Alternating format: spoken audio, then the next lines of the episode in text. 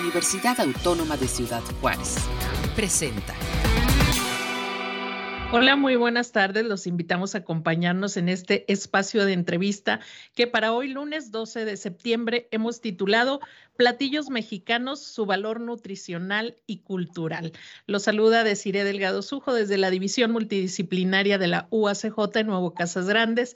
Y bueno, pues seguramente esta semana, sobre todo el, fin de semana, eh, tenemos puente, tenemos fiestas, noches mexicanas, mucho festejo por esta celebración de la independencia de nuestro país y un elemento central en muchos de estos festejos va a ser la comida mexicana. Así que sobre ello vamos a hablar y por eso tenemos como invitado al licenciado Omar Ruiz. Él es, se desempeña como nutriólogo clínico y además desde este semestre como docente en nuestra división en la licenciatura en nutrición. Omar, bienvenido, buenos, buenas tardes, ¿cómo estás? Hola, hola, Desiree, muy buenas tardes. Eh, muchas gracias por, por esta invitación y esperamos que la información que se puedan llevar el día de hoy pues sea de mucho valor. Así que pues agradecido y estamos aquí para platicar sobre estas fiestas patrias, sobre la alimentación, todo el tema del valor cultural y pues muy emocionado por estar aquí con ustedes. Muchas gracias, porque pues es así, ¿no? Parte de nuestra identidad obviamente se refleja también en nuestra cocina eh, y, seguramente en estos días estaremos degustando eh, en mayor cantidad o con mayor frecuencia la comida tradicional mexicana. Entonces, bueno, vamos a iniciar preguntándote, Omar, ¿cómo nuestra cultura se expresa a través de nuestra cocina mexicana? podríamos partir de entender que como cultura ah, alimentaria, pues nos está dando identidad. Sabemos que incluso la alimentación, la, alimentación sobre todo en México, pues ya es hasta considerada patrimonio de la humanidad, de la cultura, y es por eso que nos caracterizamos como mexicanos, ¿no? Yo creo que en cualquier parte del mundo que se habla de un mexicano, se habla de su alimentación o de, su, cultura alimentaria. Pero tenemos que partir para poder como comprender todo este valor que tienen los alimentos en la actualidad eh, en México, tenemos que partir desde, desde atrás, ¿no? ¿Qué hay detrás de la alimentación que, que estamos viviendo el día? ¿Cómo es esta parte en cuanto a cultura que se le está dando? Y es por esto que hay un fenómeno muy interesante respecto a las etapas eh, que han sucedido a través de la historia de la alimentación. Y hay cuatro etapas que son las que pueden, podrían estar como caracterizadas como más importantes, por decirlo así, que es la prehispánica.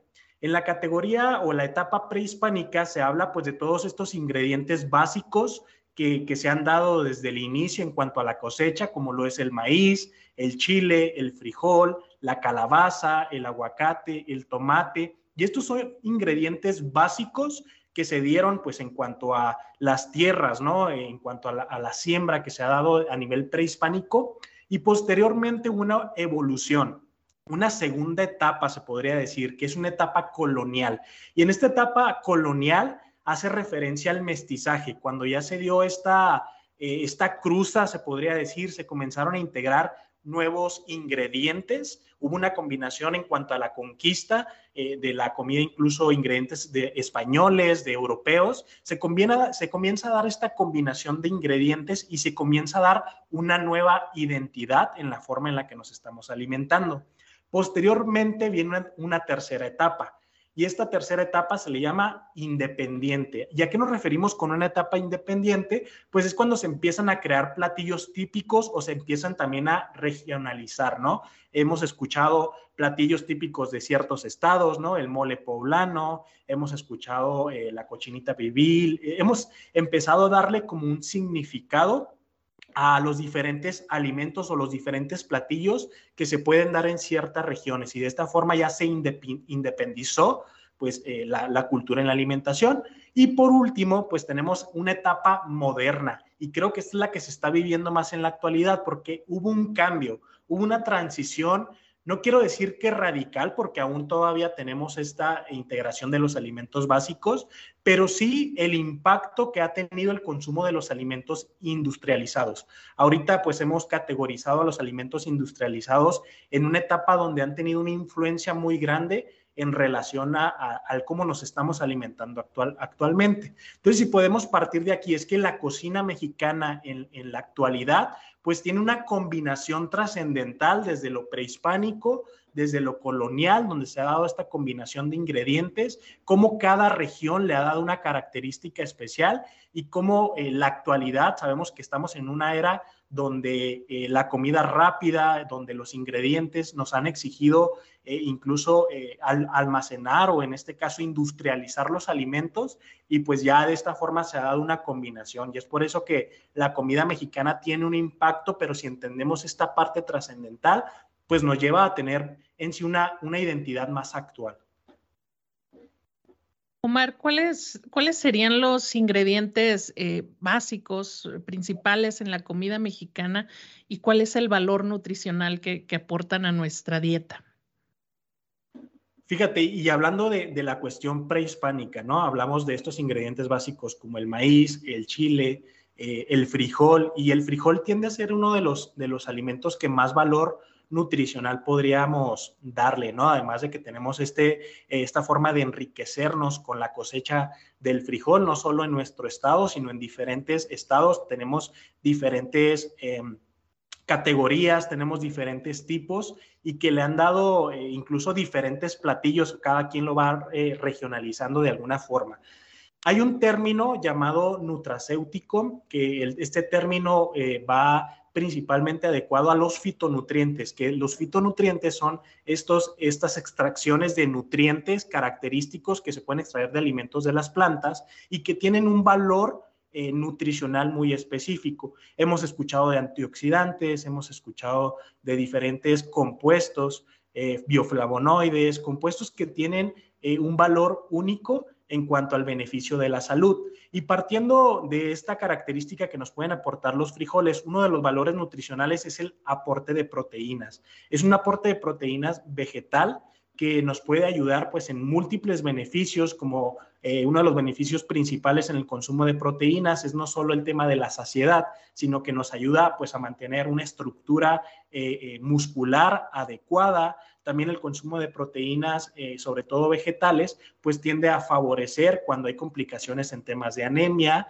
por el tema de la fuente de hierro. Tenemos diferentes beneficios en cuestión de la proteína respecto al desarrollo hormonal. Sabemos que las, eh, las hormonas vienen estructuradas básicamente de, de, estructuras proteicas, las enzimas, que es lo que nos ayuda a convertir los alimentos para que puedan ser aprovechados, y además de otros alimentos, como hemos conocido el maíz, que ha sido tan enriquecido por, por, por ser utilizado en diferentes alimentos o platillos en, en México, pero también es un aporte específico de un principal nutriente llamado carbohidratos y que muchas veces lo hemos categorizado como alimentos buenos o malos y, la realidad es que los alimentos no son ni buenos ni malos, simplemente funcionan diferente. Entonces, cuando hablamos de carbohidratos, hablamos de la principal fuente de energía y el maíz es uno de los principales eh, aportes y sobre todo económico que nos puede llevar a adquirir esta principal eh, nutriente. Hablamos del chile, hablamos del aguacate, el aguacate que también es un alimento que lo podemos encontrar en diferentes platillos mexicanos, que es este principal aporte de grasas buenas, lo podríamos considerar así y que también nos aporta una fuente de proteína. Lo hemos eh, recibido en diferentes formas, ya sea en guacamole, lo hemos visto eh, incluso utilizar el aguacate en, múltiples platillos que, nos han dado una característica y sobre todo ese color verde que le va a dar también esta característica de la cultura mexicana. Omar, pues sabemos que muchos de, estos platillos tradicionales eh, los acompañamos con tortillas, con pan. En muchas ocasiones los alimentos van fritos y, podemos mencionar algunas otras eh, rasgos. ¿Cómo podemos mejorar el valor nutricional de algunos de los platillos que, que conocemos y que hemos mencionado? Fíjate, deciré que esta es una pregunta muy interesante porque parte desde la conciencia. Si podemos ahorita entender que, que toda la cultura mexicana ha tenido una evolución, que incluso cada, cada estado le ha ido dando como un valor único al platillo, le está dando una característica, pues sabemos que la cultura mexicana o en cuanto a la alimentación, sabemos que es muy alta en azúcares, muy alta en grasas, tenemos un acceso a los alimentos en la actualidad, pues que podríamos decir que no tienen un valor nutricional muy adecuado o saludable. Pero si partimos desde la conciencia, desde saber que lo que estamos comiendo va a tener un propósito eh, que puede favorecer o no en cuanto a mi salud, porque estaremos de acuerdo que en México cada mes tenemos al menos un día, un festejo, un evento que caracteriza el utilizar un platillo mexicano o un platillo característico o algún alimento en específico que tiende a ser alto en azúcares y grasas. Y aquí partimos de que la alimentación está muy relacionada con las emociones. Le, podemos llegar a dar un significado. Por ejemplo, ahora con las fechas eh, en donde tenemos la, conmemoración de la, de la independencia, pues ¿qué sucede? Que el consumir los platillos eh, eh, mexicanos nos da identidad y nos da, eh, tenemos esta relación emocional con la forma en la que nos estamos alimentando y nos sentimos mexicanos y nos sentimos como orgullosos. Entonces, si partimos de ahí de entender que cómo, por qué como lo que como, que cómo está relacionado lo que estoy comiendo, vamos a poder empezar a hacer conciencia de si los alimentos que estoy consumiendo pues primero, que cuenten con las características que puedan eh, darme un valor nutricional y saber que hay alimentos que incluso nosotros hemos modificado, ¿no? Se habla, por ejemplo, del pozole, que es un alimento que se podría decir que cumple con las características del plato del buen comer, donde tenemos los cereales, donde tenemos verduras, donde podemos incluir alimentos de origen animal y, tenemos como esta parte donde sí puede ser un alimento completo, un platillo completo según las características que nos indica el plato del buen comer, pero como nosotros al regionalizar le hemos hecho ahí algunas modificaciones, ¿no? Hay en estados donde se utiliza o se consume con tostadas, hay estados donde los consumen o la acompañan con pan, hay estados donde incluso modifican la proteína, que en este caso hay de puerco, o hay de res, o hay de pollo. Entonces, si nosotros podemos hacer conciencia que lo que estamos comiendo, eh, podríamos hacer modificaciones eh, en cuanto a, a si una tortilla, por ejemplo, ahorita tenemos opciones como la tostada, tenemos una tostada horneada que quizá nos va a ayudar a reducir la cantidad de grasas que podría estar consumiendo en ese aporte, ¿no?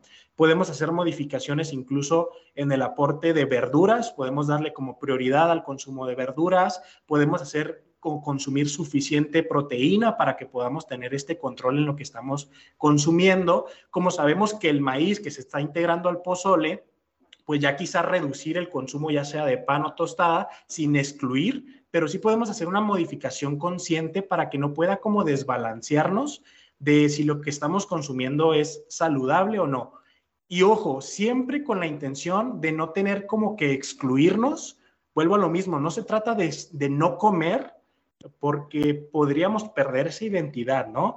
Muchas veces como nutriólogos es muy común que el paciente nos pregunta, bueno, entonces no voy a poder comer tamales en Navidad o no voy a poder comer estos alimentos mexicanos en cierta temporada y la realidad es que no podemos excluirnos porque estaríamos perdiendo identidad.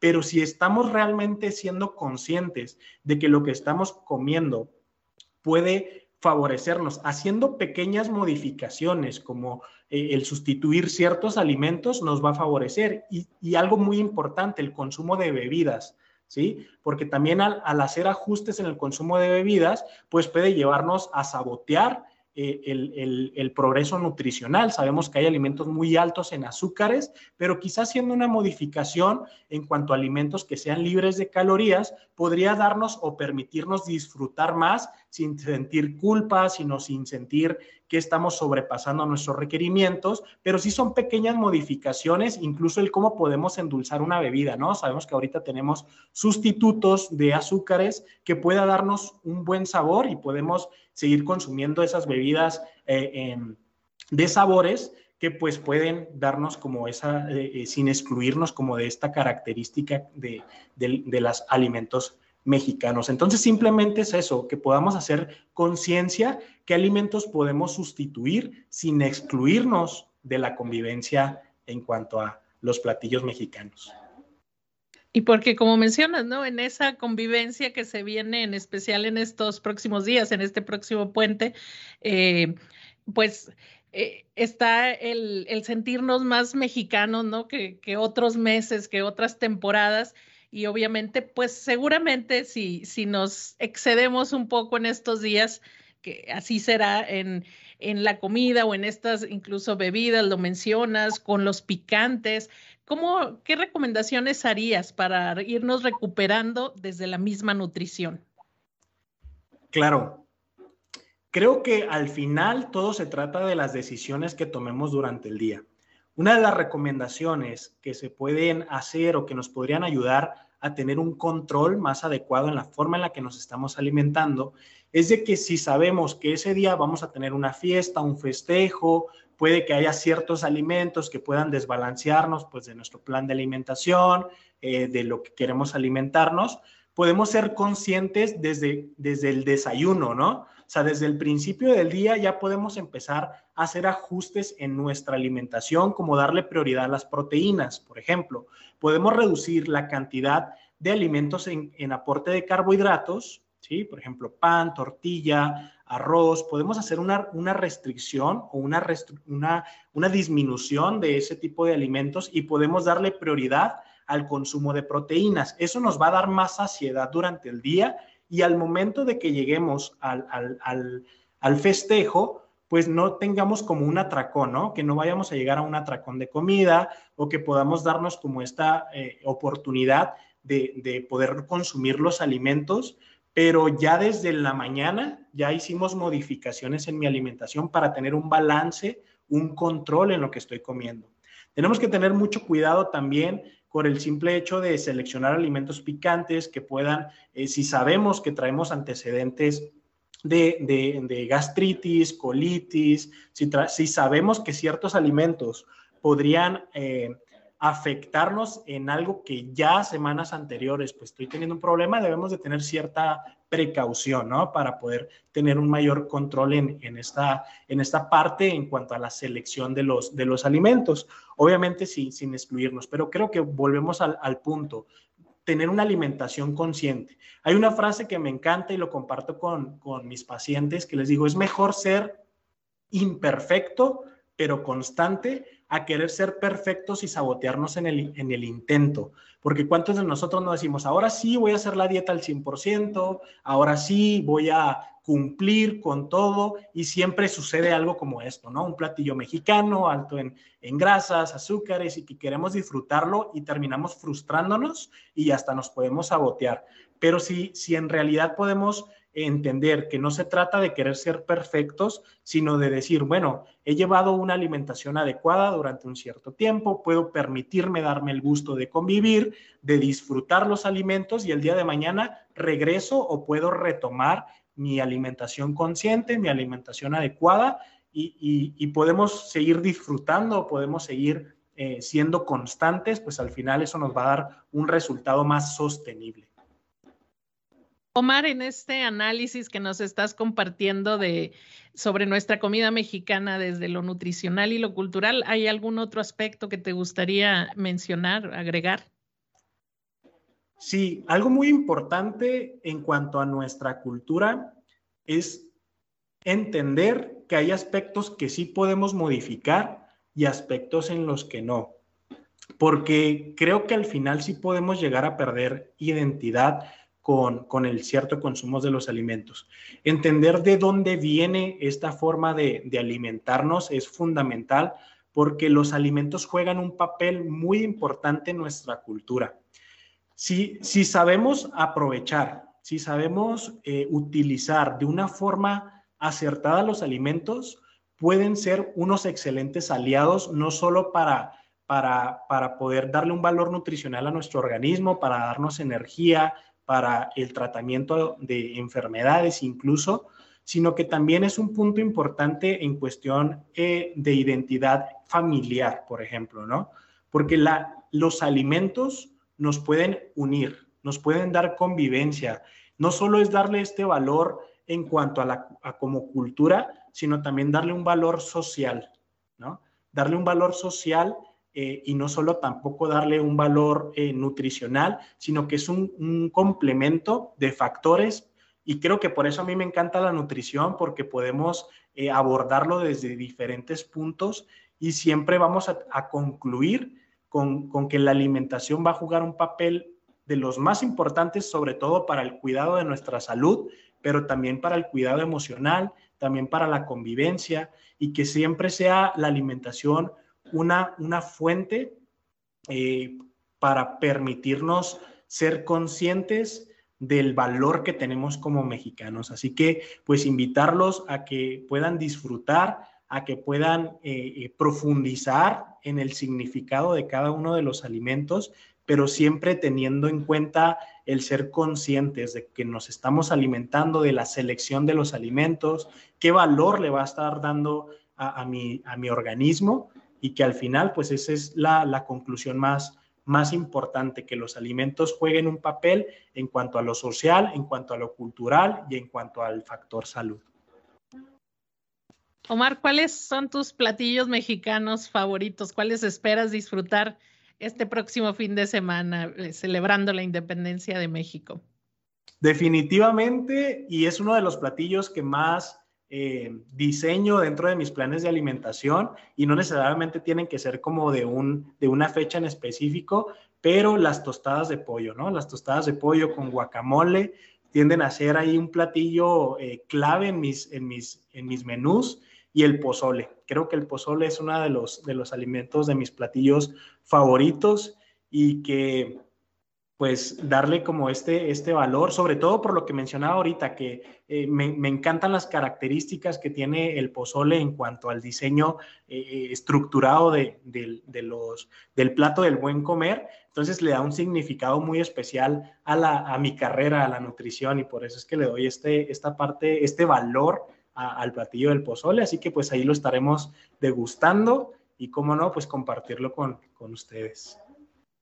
Muy bien, Omar Ruiz, pues te agradecemos mucho habernos compartido esta información tan valiosa en esta entrevista. Eh, si nos quieres compartir eh, tu página de Facebook como, como nutriólogo, tu página profesional, ¿cómo te encontramos en redes, en, en Facebook o en cualquier otra red? Ok, eh, gracias, gracias. Sí, en Facebook, pues pueden encontrarme como Omar Ruiz Nutriólogo, esa es mi página de, de Facebook, ahí estamos compartiendo casi todos los días información sobre, sobre nutrición, sobre educación, sobre diabetes. También estoy en Instagram como Omar Ruiz-nutriólogo. También ahí estamos compartiendo información todos los días, historias, generamos interacción con, con las personas. Y también pueden seguirme en, una, en mi página oficial que es Omar Ruiz nutriólogo.com. Ahí también pueden entrar y revisar toda la información que tenemos en cuanto a cursos, donde tenemos también eh, nuevas eh, oportunidades para, para aprender con, con, este diseño de cursos, certificaciones,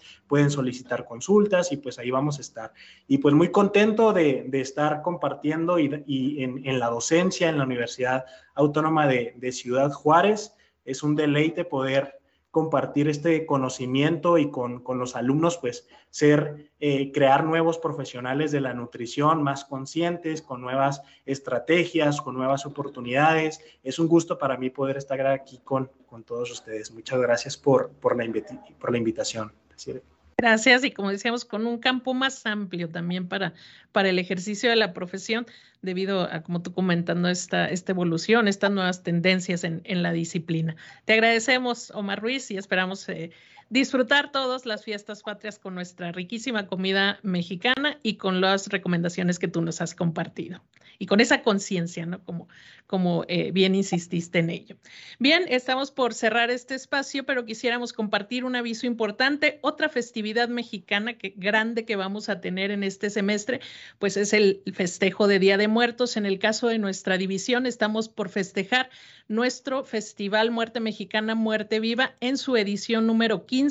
Y para ello, pues se ha lanzado desde el final de la semana pasada la convocatoria para todos los estudiantes de esta división de cualquier carrera y semestre a participar en el concurso de diseño de cartel de nuestro 15 Festival Muerte Mexicana, Muerte Viva, ahí en nuestra página de Facebook encuentran las bases, las fechas importantes. La recepción de diseños va a ser, tiene como fecha límite el martes 4 de octubre y la publicación de él o la ganadora será el martes 11 de octubre. Hay una serie de elementos que debe incluir el cartel que será representativo de nuestro festival este año. Y bueno, el premio para quien resulte ganador o ganadora será de 1.500 pesos en efectivo. Así que consulten la convocatoria completa en UACJ Nuevo Casas Grandes, ya que estamos celebrando nuestro festival ya número 15.